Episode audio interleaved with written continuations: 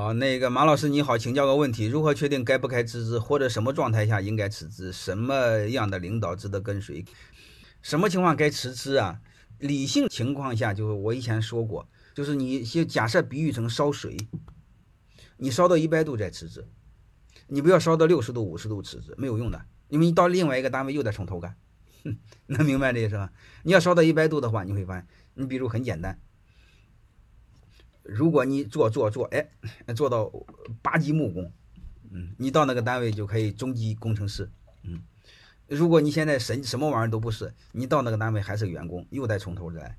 人生我们青春有限，没有多少从头的机会。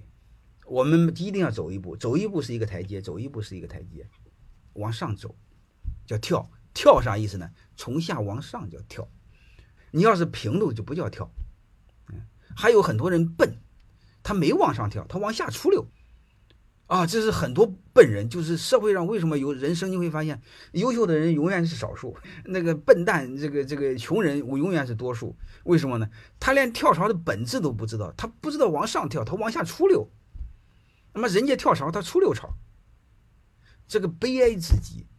正常是跳槽是骑马找马，从一个好单位到更好的单位，从一个低点的职位到一个更高的职位。是不是这样？这是非常简单的。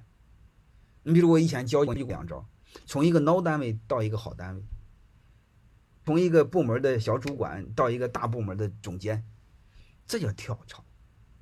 那你说同样的一个岗位，我能不能去啊？同样岗位你要去参考，就是这个单位比那个单位大。你比如同样单位，那个单位是上市公司，又是外企，哎，这个可以去，它有光环。嗯，这也叫借力使力。是这回事吧？大概就这个意思。所以很多事我们要知道，就是我想告诉你们一个东西，就是不管做什么事，你们尝试把最底层的东西看透，然后你就不会用感觉做决策，就是你不会用喜好做决策，你一定要用纯理性做决策，一定要用模型做决策。给大家谈这个事儿，它任何东西都是有纯理性的。